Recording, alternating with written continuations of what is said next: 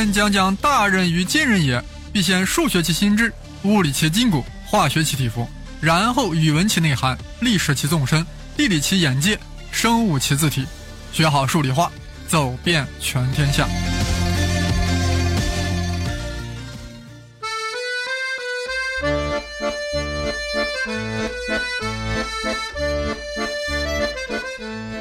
国人常说“三岁看大，七岁看老”，那西方的弗洛伊德更是重视儿童心理发展，还将之划分为五个阶段：口腔期、肛门期、性器期、潜伏期和生殖期。所以啊，我们要真正了解杨振宁和李政道，必须要从他们的家庭、他们的童年、他们的少年说起，这样才能深切体会他们为什么最终变成了大物理学家，从而对我们有所启发、有所启迪。这正是生粒子老师苦心所在。我们先说杨振宁啊，再说李政道。毕竟振宁比正道大了四岁。一九二二年十月一日，那是一个不寻常的一天，在安徽省合肥市县城西大街四股巷杨家大院，一个男娃娃咕咕坠地了。父亲杨武之将娃娃抱在怀里，仿佛抱着一个宝贝，但绝没有想到这是一个全人类的大宝贝。按照辈分排下来啊，这个娃娃是振字辈的。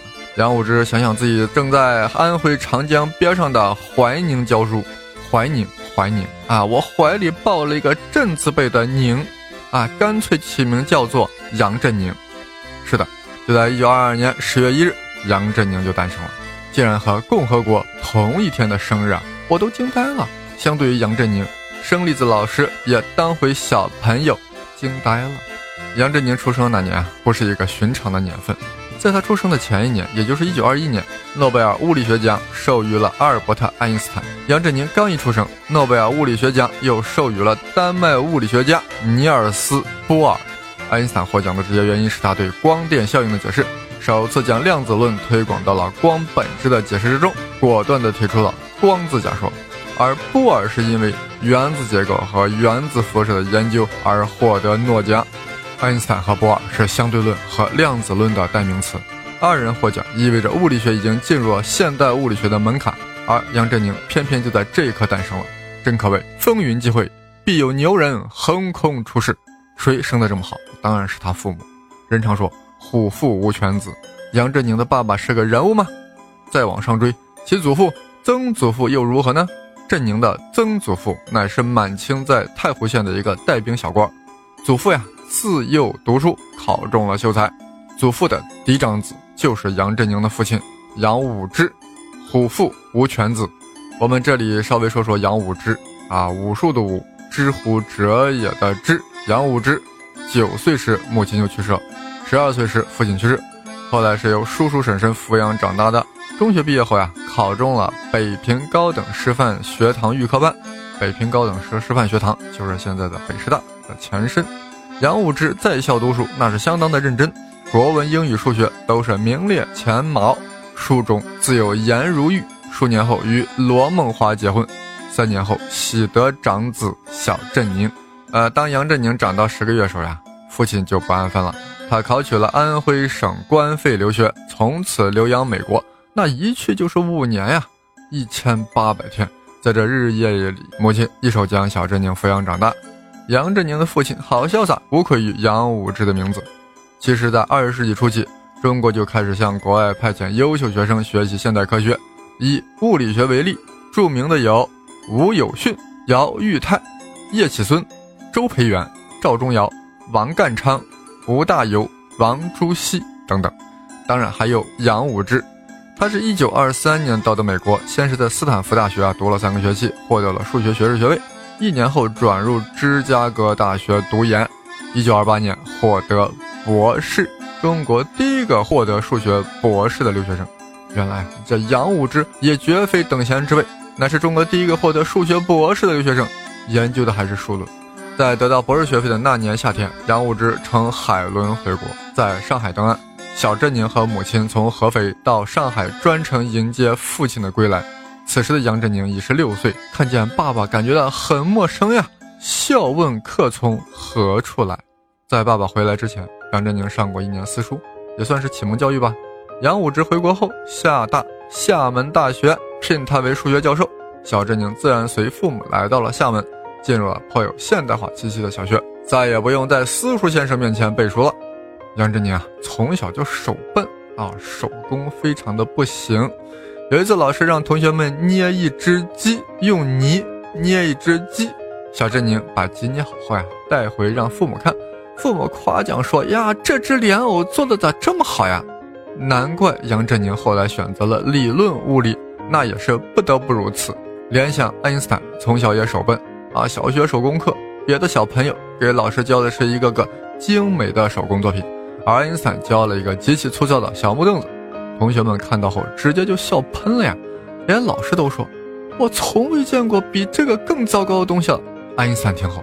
马上拿出了两个更糟的小木凳子，直接就把老师噎住了。所以啊，大家一定要注意，如果你从小也手笨，那一定要考虑学习理论物理，或许那里是一展风采的领域。不信，你瞧爱因斯坦、杨振宁。小振宁啊，天生还是个左撇子啊，母亲费了一番精力啊，才把他吃饭写字的手改成了右手。可是他打乒乓、打弹弓、扔瓦片，依然用左手。因为人的左脑控制右手，右脑控制左手，那我真是怀疑宇称不守恒的想法是不是也与他左撇子有关系？觉得上帝也应该是左撇子呢？杨振宁啊，在厦门上了一年小学后啊，就准备启程去北平了。因为爸爸杨武之要去清华大学数学系任教了，父亲是先驱的，而杨振宁母子是在周培源的陪同下来到了北平。你看看杨振宁从小接触都是什么人啊？动不动就是周培源啊，难怪人家长大后那么牛。小振宁啊，在清华园接着上小学，成绩那是绝对的好。到了一九三三年，杨振宁考上了崇德中学，也就是现在的北京市第三十一中。在这里，杨振宁受到了良好的中学教育啊，数理化特别棒，尤其是数学上表现出了异禀呀，就连爸爸都有有一些诧异。不但如此，小振宁的国语和英语相当不错，他竟然能将四书五经中的孟子呀都能背下来。或许孟子的狂妄感染了他少年的心灵。你看孟子中的那句“如欲平治天下，当今之事，舍我其谁也”，怎能不激发后代杨振宁试图一统物理江湖，一副舍我其谁的霸气呢？不信你瞧，这小振宁啊，只是看了一本科普读物，叫什么《神秘的宇宙》，就开始脑洞大开，各种幻想。竟对父母亲说：“将来有一天我要拿诺贝尔奖金。”啊，父母心里很呵呵，虽然表面上也笑呵呵。那时杨振宁才十二岁，已经初具孟子式的张狂了，竟然想拿炸药奖。小振宁在崇德中学啊，还与一位低年级的同学结成了深厚的友谊。这个人长大后呀，也不同凡响，成了中国的原子弹之父。谁呀？那当然是邓稼先了。啊，这邓杨两家本来就是世交。邓稼先啊，比杨振宁小了两岁，英语特别好，但也酷爱数学，所以两位同学特别投缘。某天，杨振宁在父亲的书架上找了一本介绍牛顿的专著，自然哲学的数学原理的一个通俗读物。啊，它是根据牛顿宏伟的原著用通俗的语言写成的。书中说道，牛顿提出的力学的三大定律和万有引力定律，对宏观物理运动给出了精确的描述。总结了他自己的物理学发展和哲学观点，将地面上的物体的运动与太阳系内行星的运动统一在相同的物理定律之中了，从而完成了人类文明史上第一次自然科学的大综合、大统一。把个小振宁看的呀如醉如痴，而且他还懂得分享，马上让小邓稼先也看，看得少年稼先如痴如醉。